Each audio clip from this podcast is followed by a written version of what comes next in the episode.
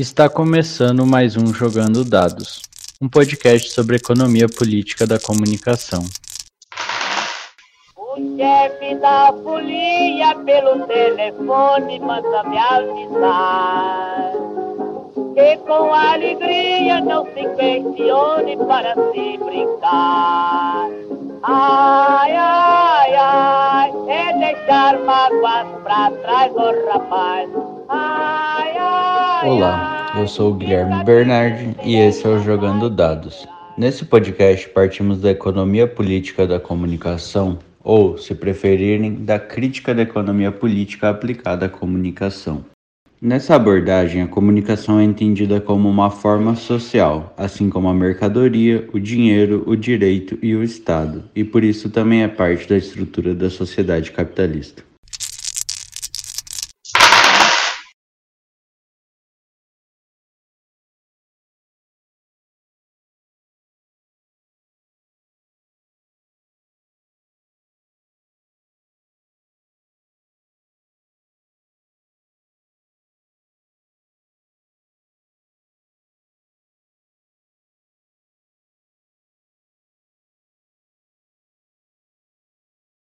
Olá a todas e a todas, estamos de volta aqui no Jogando Dados e agora para dar início na série que vai discutir livros importantes do campo da economia política da comunicação brasileira. Nós falamos no último episódio que o primeiro dos livros seria o Indústria Cultural, Informação e Capitalismo, do César Bolanho, e será ele o tema do episódio dessa semana e da semana que vem. Para falar comigo aqui sobre esse livro do César Bolanho estão Manuel Dourado Bastos e William Casagrande Fusaro. Oi, Manuel, tudo certo por aí? Expectativa para debater esse livro aí que consolida a economia política da comunicação, a vertente brasileira, no caso, né? Oi, Guilherme, tudo bem? Tudo bem, William? Tô, expectativa grande. Eu acho que essa série ela tem uma um, promete assim um, um ser bem importante nesse trabalho de formação que a gente está se propondo. E eu acho que começar com esse livro do, do César é, um, é bem interessante, vai ser um marco bem bacana. Eu acho, espero que a gente consiga então levar aí os, os as discussões num ponto que seja proveitoso né, e produtivo para quem estiver ouvindo também. Isso aí, até uma das ideias né, dessa série sobre livros é nós nos dividirmos aqui né, para lermos, até não são livros curtos, não são livros tão simples, então acho que o pessoal só reforçando uma coisa que falamos no último episódio, que é, estaremos em menor número e variando mais para todo mundo ir encaixando as leituras é, nas suas rotinas aí do dia a dia. Inclusive nós, né, que tivemos que ler, né? E aí, William, deu certo? Dar uma relida no verdinho? Como que estão as coisas por aí? Olá, Guilherme. Olá, Manuel. Sim, deu certo. É, reler o livro é sempre muito importante ler e sempre reler o Bolanho, né? Que traz aí muitas, muitas informações para a gente poder debater EPC aqui no Brasil, né? Começando a série com esse livro que é aí o marco na, na EPC. Então, vamos lá. Tá certo. E eu brinquei, né, que é o verdinho, porque a capa da edição que a gente tá usando, né, da única edição no, é, em português, né, é uma capa verdinha que tem um cubo escrito teoria, né, e a gente até brincava, né, entre nós que chamamos ele de verdinho, que é um livro meio dificinho de ler. Vou começar, então, é, passando algumas informações, fazendo uma espécie de serviço aí do livro, e a gente vai tocando aqui o episódio sobre o indústria cultural, informação e capitalismo. É, então, como eu falei, essa é uma edição da editora Russitec Polis. Ele foi publicado em 2000, mas é resultado da tese em economia do César Bolanho, que foi defendida em 1993 no Instituto de Economia da Unicamp, Universidade Estadual de Campinas. Ela foi publicada então em 2000, numa coleção que foi organizada pelo Paulo Arantes e que tem outros dois livros publicados, que é a tese do próprio Paulo Arantes, que chama Hegel e a Ordem do Tempo, e a tese do Jorge Grespan, que chama O Negativo do Capital.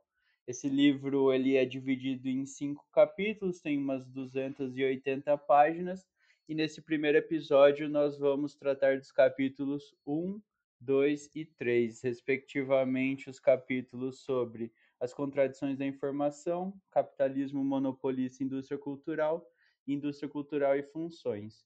Os capítulos 4 e 5 então serão abordados na semana que vem, quando nós três voltaremos a nos reunir para falar sobre ele. Só uma última informação, o prefácio dele foi escrito pelo professor Marcos Dantas, né?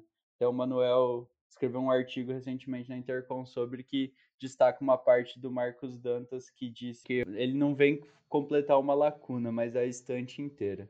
Bom, esse é o serviço aí do livro do famoso Verdinho, que é a mesma edição que está em PDF lá nos russos e que a gente deixou na descrição do episódio da semana passada e vai ficar também nesse no episódio dessa semana e no episódio da semana que vem.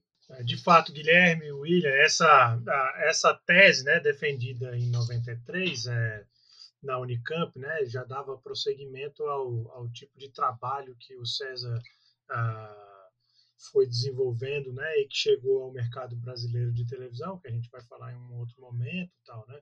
Então, que foi de migrar e buscar no âmbito da economia política ah, elementos para fazer uma discussão sobre a comunicação. Né?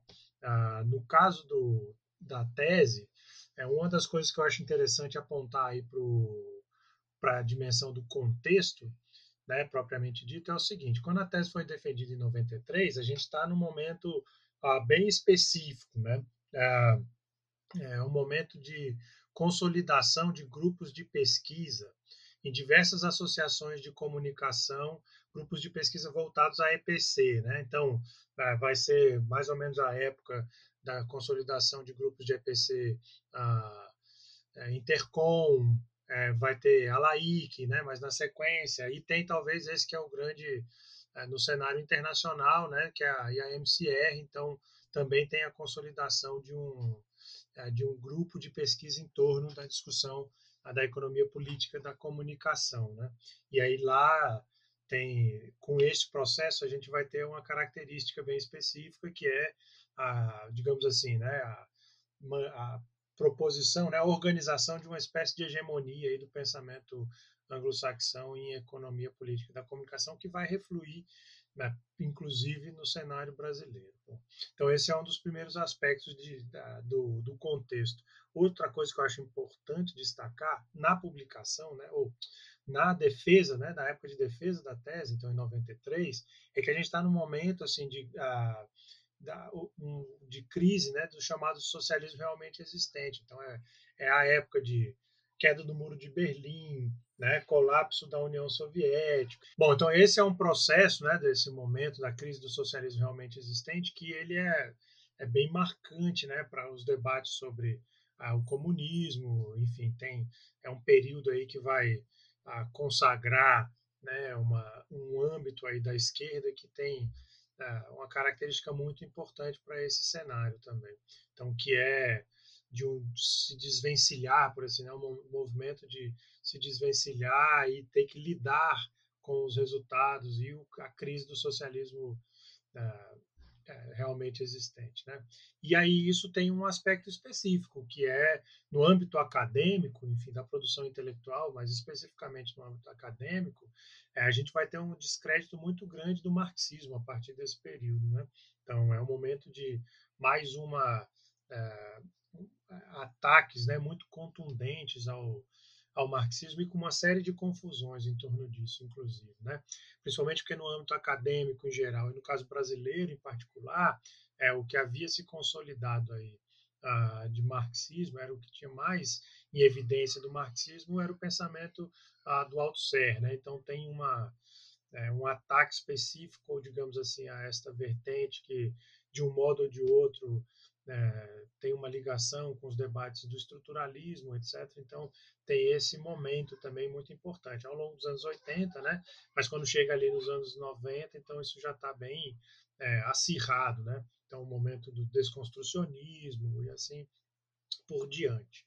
Ah, então, esse eu acho que é o âmbito da, da época da defesa da tese, né? Quando o livro é publicado, por sua vez, já no, nos anos 2000, a gente tem outras ah, características aí em jogo. Então, tudo isso já foi ah, culminar no momento em que, no caso brasileiro, o neoliberalismo estava é, bastante consolidado e é, é, atuando de maneira bastante firme. Né? Então, era o governo Fernando Henrique, então tinha uma característica muito pautada nesse sentido, né? Então, o plano real é já em, em, em, em ação, né? Então, portanto, todo o processo é, de desmonte de uma série de perspectivas do Estado, tal, isso já estava bem é, determinado, né? É, nessa época, a gente já tem uma outra característica para o cenário nacional, especificamente falando da economia política da comunicação, que é a existência ah, da EPTIC já. Né? Então, portanto, fazendo ah, um trabalho de, de, de, organização e publicação é, de textos e do pensamento sobre a economia política da comunicação. Então, a, a ação aí do César Bolan nessa nesse processo é bem marcante, né? E a gente pode dizer, num certo sentido, que o que viria a ser a ULEPIC estava sendo ali, portanto, é, raciocinada, tal, né? Então ela vinha, chegaria aí a, ao seu momento, tal, né? De, de, de, de consolidação, mas é essa, a gente tem é, uma, um processo nesse momento, então, que as características e a busca por uh, não lidar só com o cenário daquela, é, digamos, daquela hegemonia anglo-saxã, então já estava sendo uma busca de, de, fugir, enfim, dessas, dessas amarras, né? Ou para ser, para usar o termo que uh, o César usa bastante, que é a dimensão dessa da luta epistemológica, né? E aí tem características específicas que valeria a pena a gente começar a pensar também e que eu acho que vão refluir principalmente para o episódio da semana que vem. Talvez a principal é a seguinte: em 93, a gente está no ápice de uma dinâmica do audiovisual, especificamente da televisão.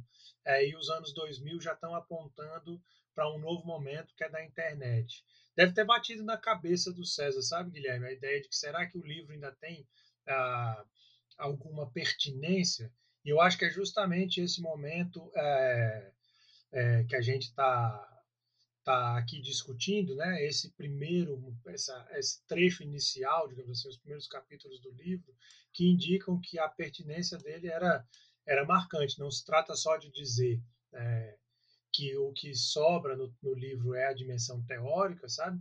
É, mas ela, é, esta discussão teórica e a sua pertinência no debate sobre o audiovisual e a televisão já demonstravam que o, o livro do César passados, mesmo passados mais, quase né, uma década entre a defesa e a publicação, ele tinha muita atualidade e continua tendo, né?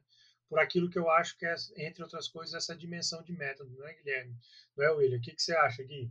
Não, de acordo, mano. Eu acho que é isso que você falou, né, do descrédito acadêmico do marxismo, da, da crise do socialismo realmente existente são tópicos que vão aparecer em trabalhos, de certa forma, de vários pensadores marxistas, né?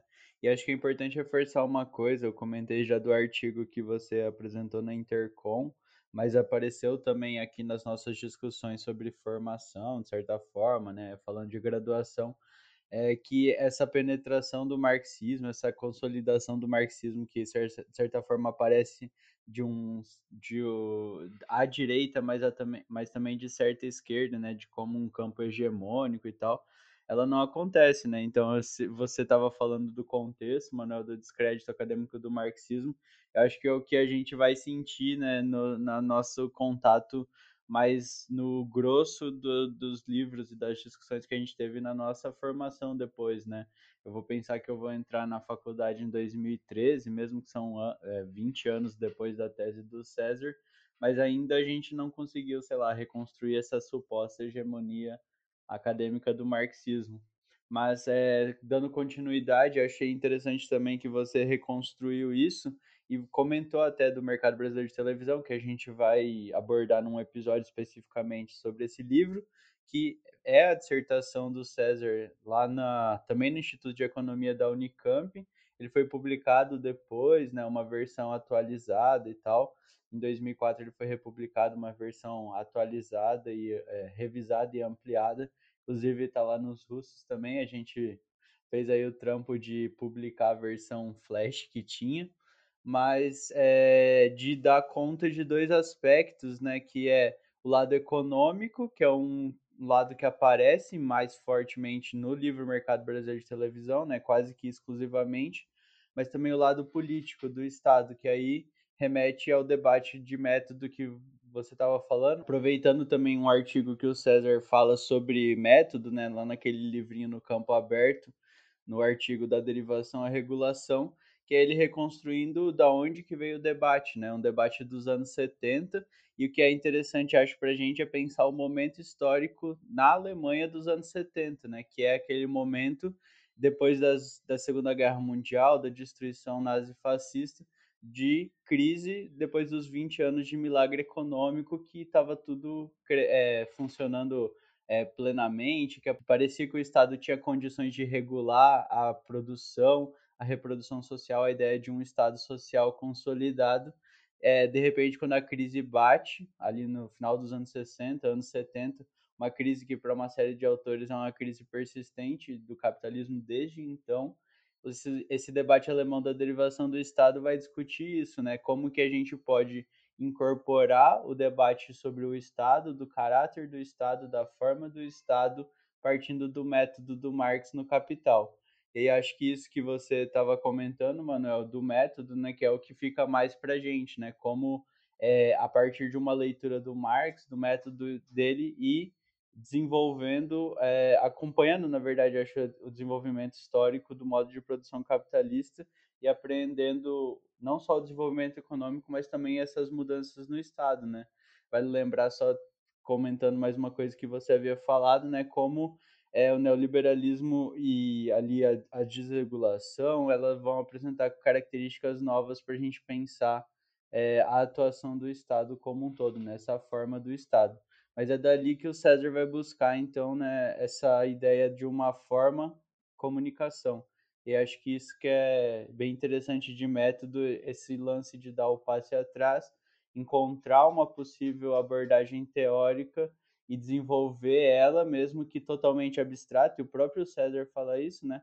Para depois é, partir para um lado mais analítico, de certa forma empírico aí, é, mas sem deixar de lado a teoria. É, Guilherme, eu acho que é, esse é uma dimensão, esse é o caminho, né? De a gente tentar fazer essa interpretação. Tenho observado bem que essa, quer dizer, uma espécie de raciocínio sobre o contexto e o enfrentamento teórico sobre isso, acho que é sempre muito importante. Nesse caso do livro do César, essa é uma característica né, também decisiva. Ela chama a atenção para uma série de aspectos, porque o, o esforço principal do César Bolan no, no Indústria Cultural Informação e Capitalismo é basicamente apresentar uma teoria marxista da comunicação.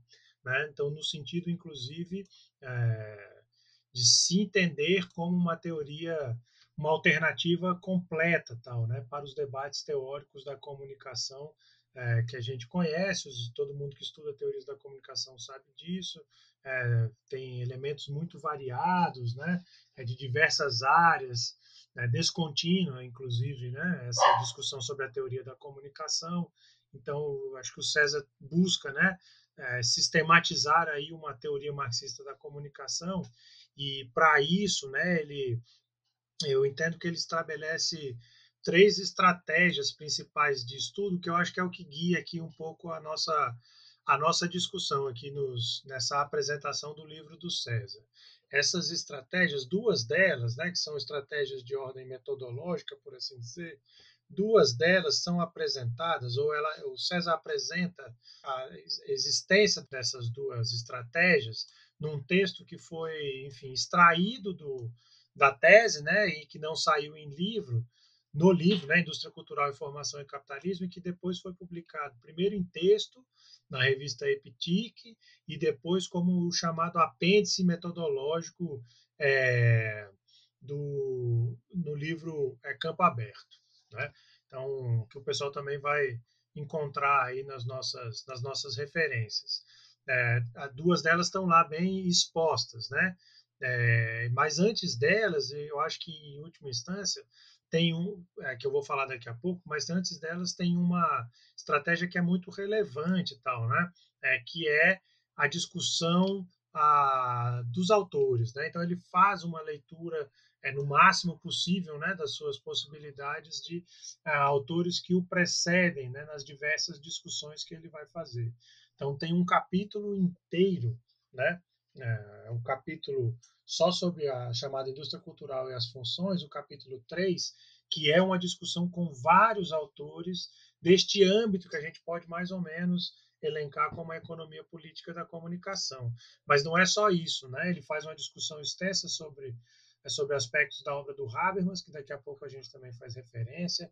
Tem momentos que ele faz uma discussão que nos parece inclusive estranha, né? Assim, ou deslocada por um ponto de vista de hoje. Ele faz um debate imenso com o Lyotard, mas era justamente um enfrentamento com esse contexto né, do descrédito acadêmico do marxismo, enfim. Então, essa estratégia é muito importante, lidar e saber o estado da arte, digamos assim. Né? Então, é uma característica relevante do pensamento marxista. Com isso na mão, a questão dele era é, como organizar uma, é, uma, uma, esta teoria marxista da comunicação que superasse digamos, o que ele entendia de limites, vamos dizer assim, né, dessas discussões até então presentes.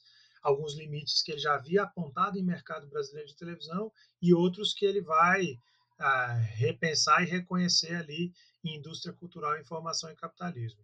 E para isso ele, está, ele adota o que as outras duas estratégias, vamos chamar assim, metodológicas, que eu acho que elas são decisivas e mais ou menos guia aqui a nossa separação, né? Tá? Do, do que a gente vai é, discutir neste e no próximo episódio. Então, uma, inicialmente, uma estratégia que a gente pode chamar de uma estratégia de exposição conceitual baseada no debate da, da derivação do Estado, né? ou chamado derivacionismo. Então, é a, a estratégia derivacionista né? que ele desenvolve a, principalmente, mas não só, essa separação não pode ser tão estanque assim, mas principalmente nos três primeiros capítulos, mas significativamente no primeiro, né, onde ela está bem delimitada.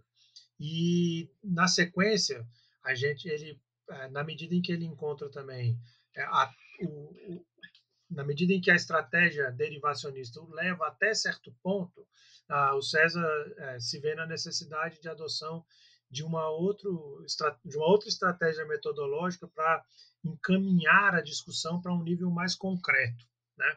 É, na medida em que a estratégia derivacionista tinha um âmbito é, mais abstrato, por assim dizer. E essa outra estratégia né, é a chamada estratégia da regulação, né? Então, que é, é uma estratégia que está baseada numa ideia de exposição de um modelo de análise e tal, né? Então, está baseada no regulacionismo. E no meio desse caminho tem um debate com os franceses, portanto, com toda a escola não só da regulação, mas da economia política francesa também. Então, esta estratégia está mais presente no capítulo ah, 4 e 5, por assim dizer, ainda que também não seja estanque esta, esta dimensão. Né? Então, é como se fosse então uma discussão no nível da abstração e um caminhar. É, rumo ao concreto. Ah, então, ah, dá para perceber que isso tem a ver com a adoção para o âmbito da organização, então, digamos assim, método de análise, método de exposição do texto, né, é um âmbito que é, é equivalente, né, à discussão que o Marx faz na organização ah, do seu pensamento, principalmente no Capital, que é isso que o, chamado trabalho do concreto, né? Então, um caminhar que vai é, do abstrato rumo né, às suas particularizações é, na, no concreto. Então, esse é um, é, um, é um dos elementos decisivos, eu acho, que é a capacidade do César de também adotar como um método, isso tudo que a gente está apresentando aqui como estratégias, é, em última instância, não é, a, a organização do texto segundo um método marxista. Então, não só segundo um ímpeto ou visão de mundo ou coisas nesse sentido, né? mas é uma organização do texto que visa ah, um pensamento marxista no seu sentido pleno.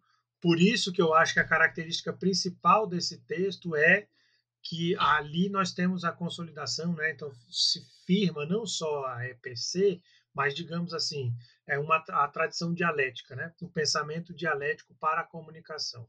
E isso está fundamentalmente é, baseado no conceito da, da que ele desenvolve no capítulo 1, que é o da forma comunicação.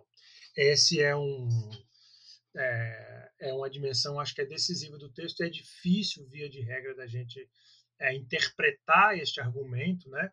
As pessoas, a volta e meia, têm é, se esbarra, o pessoal esbarra numas dificuldades com relação a isso, mesmo porque é, este, o, quando significa o caminhar para o concreto, você não joga fora a discussão da comunicação como forma social. Muito pelo contrário, ela precisa estar presente o tempo inteiro para a gente não abandonar esse que eu acho que o aspecto principal da dimensão crítica desse pensamento dialético. E o que, que é isso, fundamentalmente, tentando assim é, explicar em é, pouquíssimas pouquíssimas palavras, tal, que vai ficar bem é bem complexo, mas enfim, tentar fazer isso em pouquíssimas palavras. Se nossas no, o pessoal que está nos acompanhando ah, lembrar aí, como eu falei, né, da organização do texto do Capital do Marx, fundamentalmente ele inicia o texto falando que a, a, a mercadoria né, é, é, a forma elementar é, como né, a, a produção de riquezas no modo de, é, de produção é, capitalista aparece para nós. Então, esta dimensão da forma já, já se mostra ali né, na exposição do Capital do Marx como um dos elementos uh, decisivos. É preciso entender esta forma. Né? Então, ele está falando sempre no âmbito da forma mercadoria. E aí, justamente no debate do capítulo 1 da forma mercadoria, ele faz uh, também toda uma dimensão do valor. Né? Então, uma, uma compreensão uh, da, da, da mercadoria como essa contradição né, entre valor e valor de, tro valor de uso e valor. Né? Então, esta contradição aparece lá como um elemento muito importante. E a forma do valor, né, tal qual aparece ah, no capítulo 1, é o chamado valor de troca. Então, também, né, que é o item terceiro do capítulo 1, esta mostra mais uma vez como o, como o Marx interpreta essas dimensões pelo ponto de vista da forma como um dado relevante. Então, o pessoal vai lembrar, lendo né, o Capital do Marx, que aí ele começa o segundo capítulo dizendo justamente que tudo aquilo que ele tinha discutido no capítulo 1, especificamente pela mercadoria, não pode acontecer daquele jeito em abstrato, ou seja, a mercadoria não vai ao mercado sozinha, ela não cria perna, sai andando e vai lá se trocar. Então é preciso que as pessoas ah, é, façam esse movimento, né? E que ele precisa ter uma característica, né? Que é a ideia que ele chama assim de uma ação volitiva, ou seja, é da vontade do a, do do, né, do, é, do, possuidor de mercadoria ir ao mercado trocar mercadorias.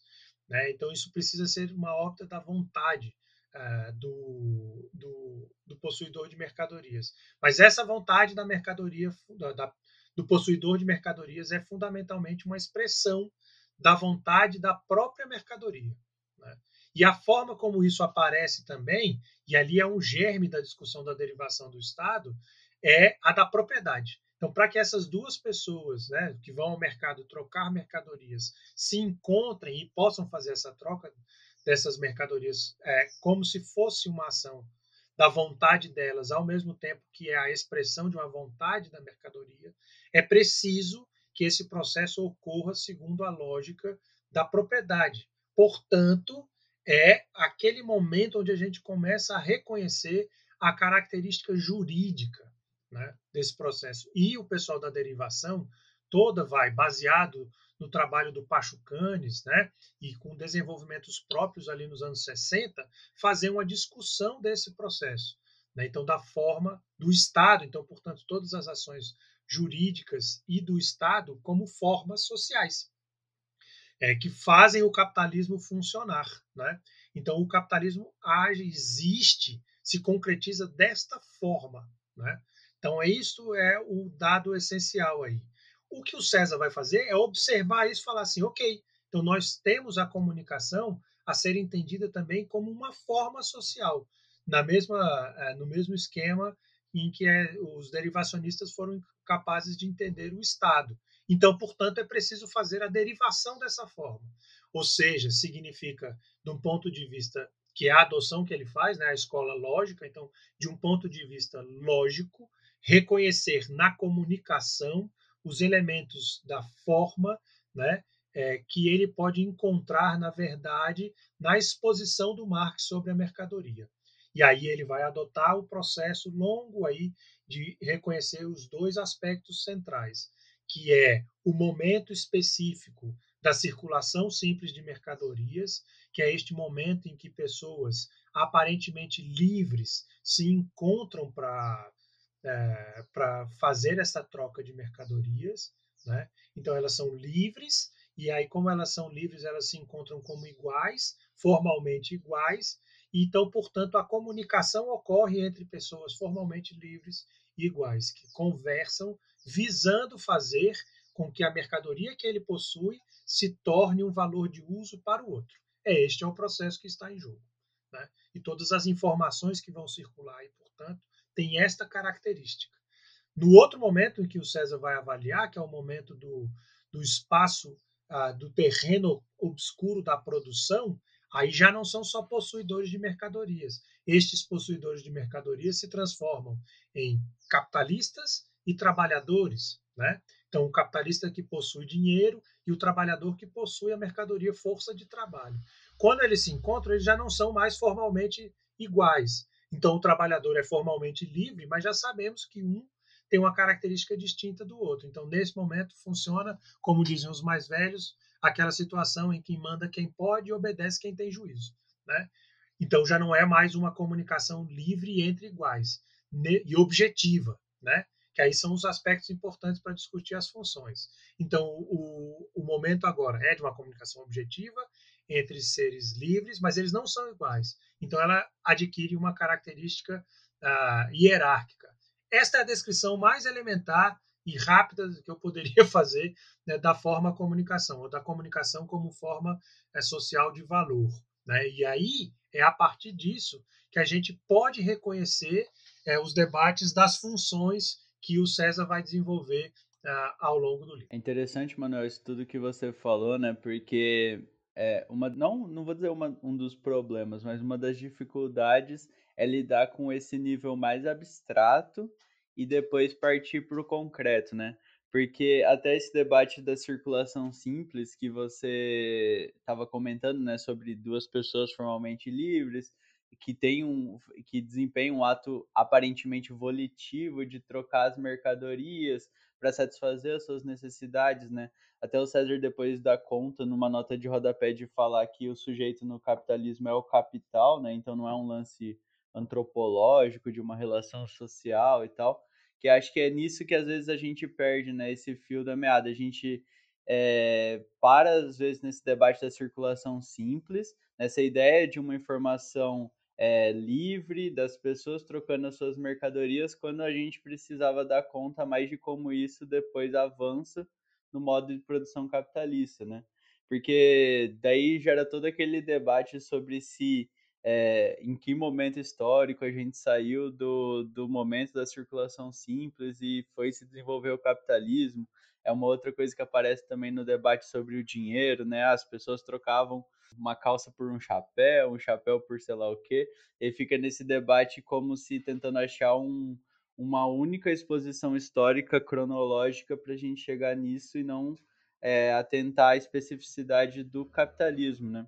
É, então, como Marx, né, retomando aquele passo atrás de começar a exposição do capital pela mercadoria como a união entre os lados opostos, o valor de uso e o valor, o desenvolvimento da forma comunicação é a união desses contrários, que é um tipo de informação que ela é pública e ela precisa circular, e um tipo de informação que ela é privada e ela determina é, ou é, uma vantagem competitiva ou algum, alguma coisa do tipo que a gente vai voltar mais adiante para falar isso, sobre isso especificamente, né? Dar um pouco mais de atenção para esse tipo de informação que circule e o tipo de informação que é privada.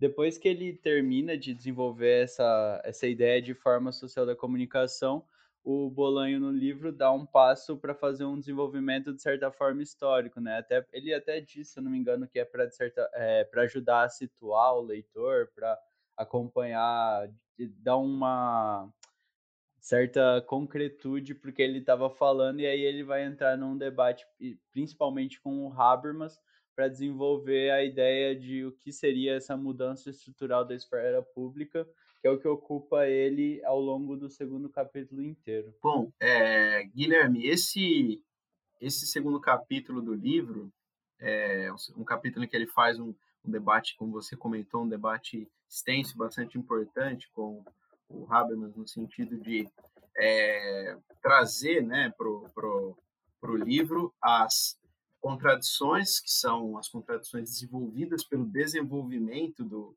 da, da, na formação da, da esfera pública burguesa, né, que o Habermas trata na sua obra, creio que uma das suas obras de maior fôlego, né, estrutural da esfera pública, é, do ponto de vista de classificar essa esfera pública, né, com as suas especificidades e mostrar como ocorre essa virada para é, o capitalismo monopolista, né? A esfera pública ela é um, um, ela é uma propriedade aí, vamos dizer, de um capitalismo concorrencial, né? De um capitalismo inicial ali do século XVIII, né? Esse capitalismo que se modifica com a entrada do, da fase monopolista do capitalismo na segunda metade do século XIX.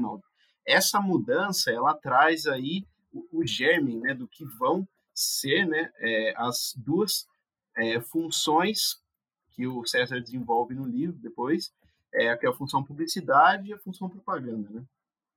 Que são, como eu mencionei, características específicas, né? Que, inclusive, podem separar do ponto de vista de um estudo da comunicação, é, o capitalismo concorrencial clássico, né? Do Estado liberal de direito, dessa forma monopolística de, que entrou em, em, em voga no final do século XIX, né? Que é o, o capitalismo monopolista. Então a gente tem esse conceito de esfera pública que cai, ele tem a sua validade perdida justamente por conta dessa sua mudança estrutural da esfera pública e da ascensão, né? Na verdade, posso usar o termo substituição do que o Habermas vai falar no seu livro de um público que produz a cultura de um público que lê, como ele vai dizer, de um público culto, masculino, branco, proprietário que lê, para um público massificado, que é um público que consome cultura. Então, quando você tem essa virada, né, que vem alicerçada aí com o, uma série de outro, uma série de outros desenvolvimentos do ponto de vista das forças produtivas. Você tem a segunda revolução industrial, você tem o início da grande imprensa de massas, os grandes conglomerados de comunicação nos Estados Unidos, na Europa surgindo. Então isso traz uma cara nova para para analisar os, os, bens culturais, que é a, a, você ter a figura de consumidores em massa de comunicação, que era uma coisa que não existia né, no, do ponto de vista do, do capitalismo ocidental. Né? Essa mudança, ela traz, essa, ela materializa essa série de contradições aí do, do, do capitalismo monopolista e, e, faz surgir, né, dentro dessa, dessas contradições, a operacionalização dessas funções que, que, que surgem na indústria cultural é, que são a função publicidade e a função propaganda. O Bolanho faz um debate bastante extenso no capítulo, no fim do capítulo 2, no, no, início do capítulo 3, né, depois que ele faz todo o debate com o Habermas, para falar de todas essas alterações no capitalismo monopolista, com a chamada contradição né, das funções publicidade e propaganda. É, o Bolanho ele vai é, entrar é, na discussão da, da, de como essas funções se operam, trazendo alguns outros autores para o debate, é, dizendo que o Estado ele tem essa é, necessidade de operar no sentido da, é, do ponto de vista da propaganda, né? da propaganda que é uma propaganda, como o próprio termo no senso comum pode dizer, ela é uma mensagem ideológica, né, passada por meio de um é, é, de um do Estado, que é o, o, meio de coesão ali da, da, de uma sociedade que ela é fraturada em classes, né? Do mesmo jeito que a informação ela é uma via contraditória, né? Como a gente vai tratar posteriormente, uma informação de massas e uma informação que não é de massas, o Estado também ele acaba mascarando essa contradição da sociedade de classes, né? Uma sociedade burguesa. Nesse sentido, a função propaganda ela tem esse essa, é, esse componente ideológico né, bastante forte, mas a função publicidade, como o próprio César vai destacar, ela não deixa de ter esse componente ideológico em, sua, é, em suas entranhas, né? Mas ela tem uma diferença que, na verdade, a caracteriza, né, de uma forma muito específica, né, em relação a outra função, que ela produz um modo de vida. Né? E ela também incentiva, na verdade, depois ele vai entrar numa discussão a respeito da produção do valor, se ela começa no, é, no âmbito da produção mesmo da mercadoria, né? ou se é, isso vai acontecer posteriormente, no caso, ou se a publicidade ela vai atuar ali no âmbito da produção, ou se é, ela vai atuar no âmbito da circulação mesmo, é um debate que ele, que ele leva no livro e gasta umas boas páginas para é, nesse, nesse debate, mas o que é, é, fica claro dessa definição do César é que a publicidade ela tem aí essa característica fundamental de formar um modo de vida capitalista, um modo de vida que é um modo de vida que é um modo de vida compatível com, a, com o capitalismo monopolista, que é né, uma, uma, uma contingência histórica ali desse, desse, desse, desse período. Né? Então temos aí essa, essas duas funções que são é, definidas pelo César, né? depois ele vai entrar na, na, na função programa, né?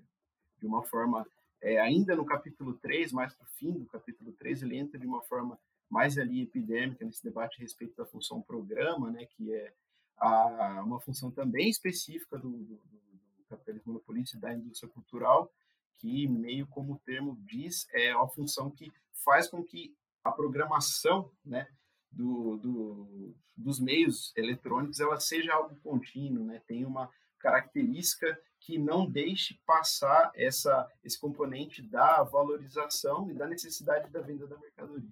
Então você tem uma, uma função que ela faz com que todo esse processo seja contínuo, né? De forma contínua e com, que é algo que era impossível de existir numa imprensa é, escrita, como ocorria no tempo do capitalismo liberal, não tinha nem espraiamento, nem possibilidade de ser algo massificado dessa forma.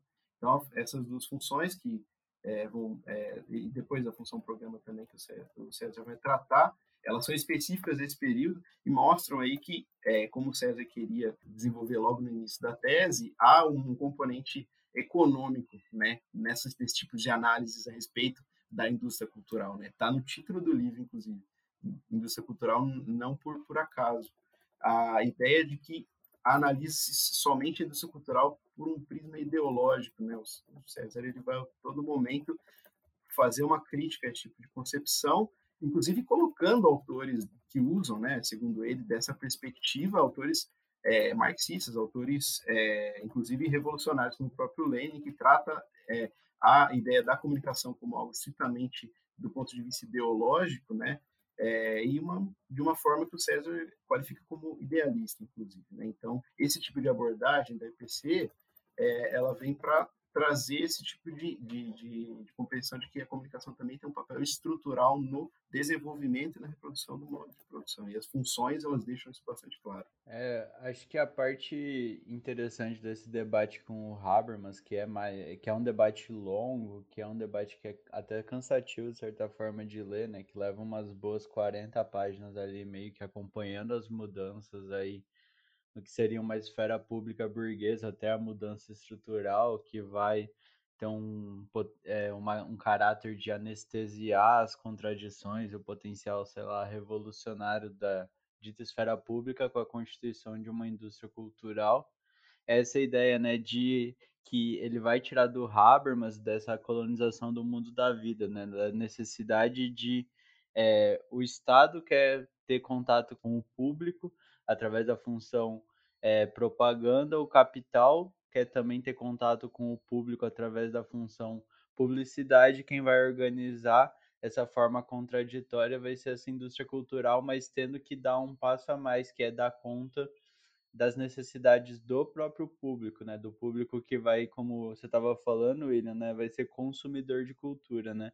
Então acho que esse, esse capítulo todo ele traz para gente esse debate sobre é, entender que não é somente um, um, um caráter, não tem somente um caráter, de certa forma, de é, somente, digamos, estruturalmente criar um modo de vida todo num lance mais é, autosseriano, sei lá, de aparelhos ideológicos, né? Mas isso vai, vai voltar mais, acho, no próximo episódio.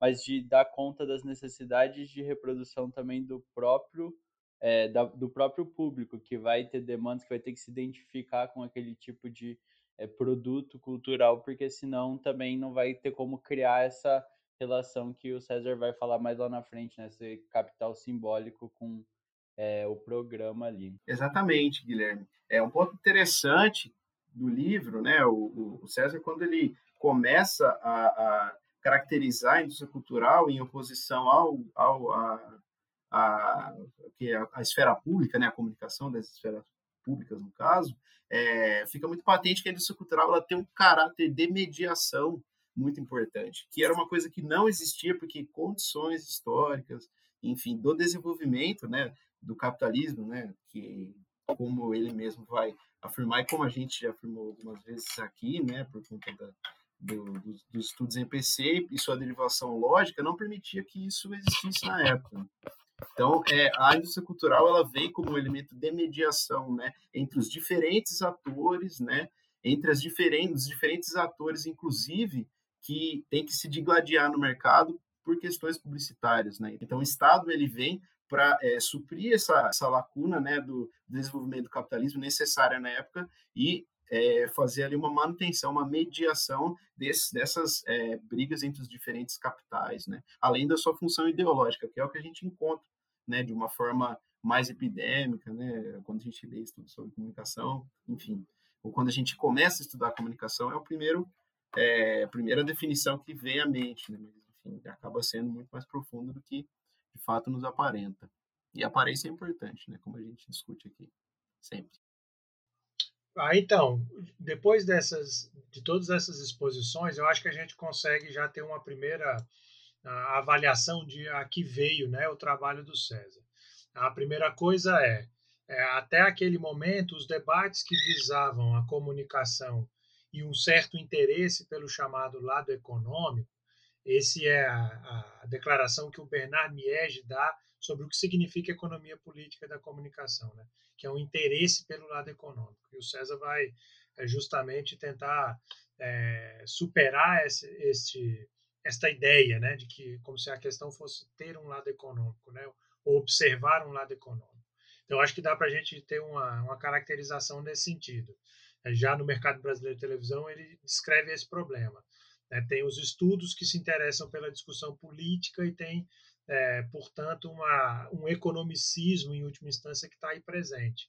E via de regra é porque a gente não tem um instrumental que seja capaz de sintetizar essas contradições. Então, ele busca estabelecer esse processo. Por isso, a discussão da, da forma da comunicação. Né? Então, é para superar esta, esta separação. Então, a primeira coisa é entender isso. A forma da comunicação é entendida no aspecto mais elementar, né, de, da, da, de funcionamento do próprio capitalismo. Então, portanto, num primeiro momento, observando aquilo que o Marx chama de circulação simples é, de mercadorias, num segundo momento, é, caminhando para esse terreno a, oculto, né, ou obscuro da produção, onde essa coisa da, da liberdade formal é, desaparece, e aí então ele tem finalmente uma observação da informação como mercadoria. Então é nesse momento que ele já começa a identificar todo esse processo, né? Então observando no desenrolar histórico do capitalismo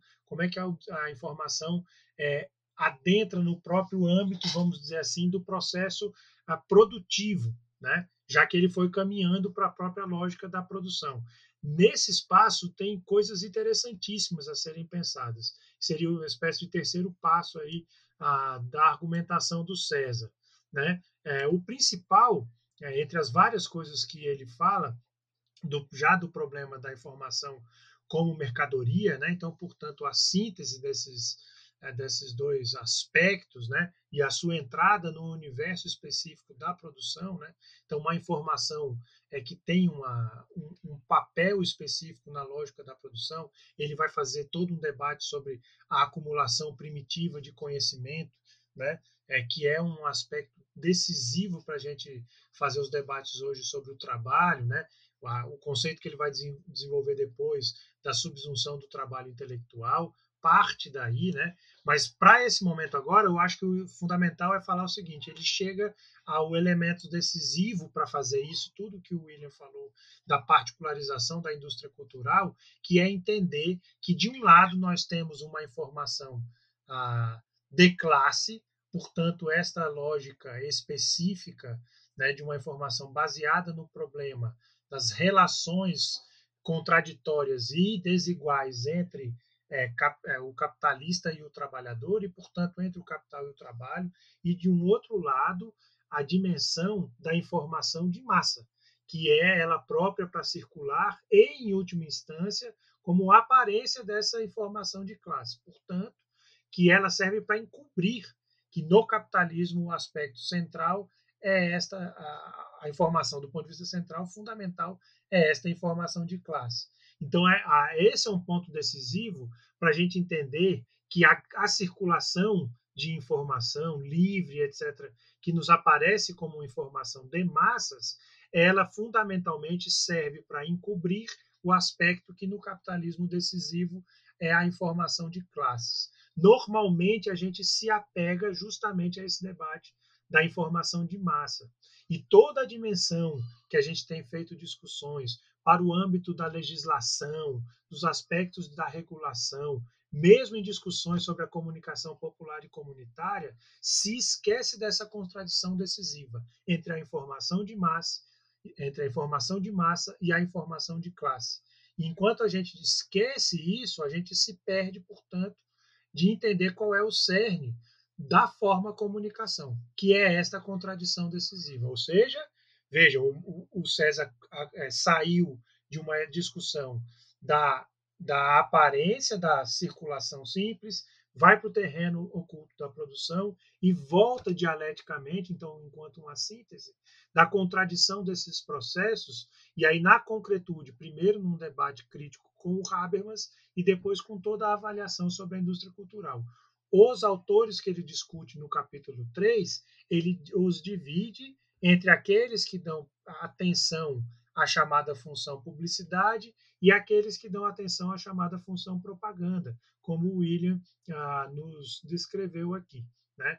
Então, ele vai analisando, são vários, né? ele vai fazendo várias análises é, e autores de diversas partes do globo, da América Latina, brasileiros, ah, canadenses, enfim, europeus, né? Estão fazendo todo esse debate para chegar a um ponto onde esta forma da comunicação seja um conceito que supera esses limites que ele encontra nesses diversos autores.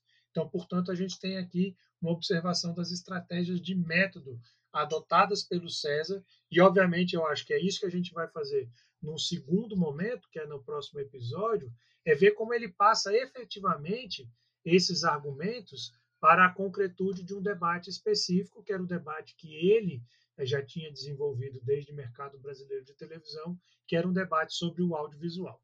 Tá certo, Manuel, William. Acho que essas três primeiras partes, né, esses três primeiros capítulos mais teóricos do livro vão desembocar nisso tudo que a gente havia comentado, né? E é interessante como é, pode parecer é, que está somente no abstrato, mas como ele vai desenvolvendo isso, né?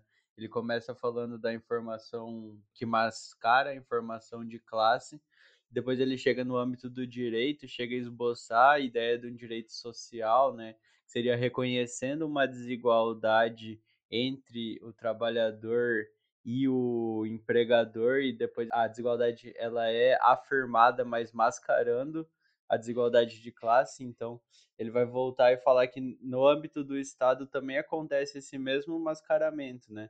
É, a gente pode, então, acho que talvez, aproveitando isso que você falou, Manuel, no final, né, que a gente está debatendo de certa forma essa informação de massa e esquecendo o caráter mistificador, é, da informação, do tipo de informação de classe que é própria ao capitalismo, que dá do âmbito do Estado que a gente poderia desenvolver é uma ideia mais ou menos similar, que é esse tipo de legislação que vai afirmar um direito, ele ainda vai estar tá mascarando um tipo de desigualdade fundamental que é própria do modo de produção capitalista. Então acho que aí a gente volta de novo para os limites, ao menos na, no âmbito teórico, né, conceitual, do tipo de estratégia de regulação, né? Como você, Manuel, falou, no próximo episódio a gente vai entrar na questão do, é, do de desenvolvimento, um quadro de análise a partir da estratégia regulacionista, mas acho que a gente sempre tem que manter, e a gente tenta aqui fazer no Jogando Dados